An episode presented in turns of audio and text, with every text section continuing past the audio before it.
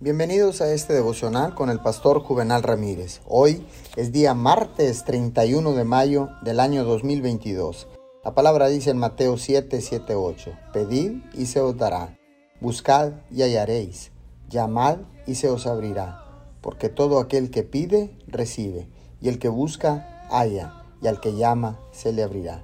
Déjeme decirle que para poder alcanzar su potencial más alto, usted debe tener la audacia de pedirle a Dios que haga lo impensable. ¿Cuándo fue la última vez que le pidió a Dios que hiciera algo imposible o algo fuera de lo común? Una razón por la que no vemos a Dios hacer grandes cosas es porque solo le pedimos cosas pequeñitas.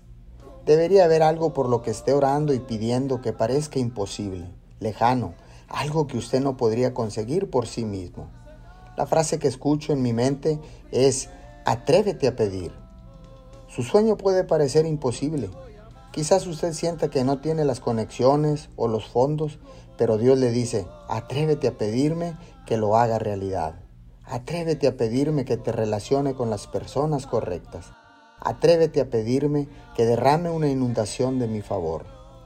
Señor, te damos gracias, oramos y declaramos esta palabra, que cuando pedimos, Señor, recibimos, que cuando nosotros buscamos, hallamos y cuando llamamos, tú nos abres la puerta de las oportunidades y de las relaciones divinas. Te doy gracias en el nombre de Jesús.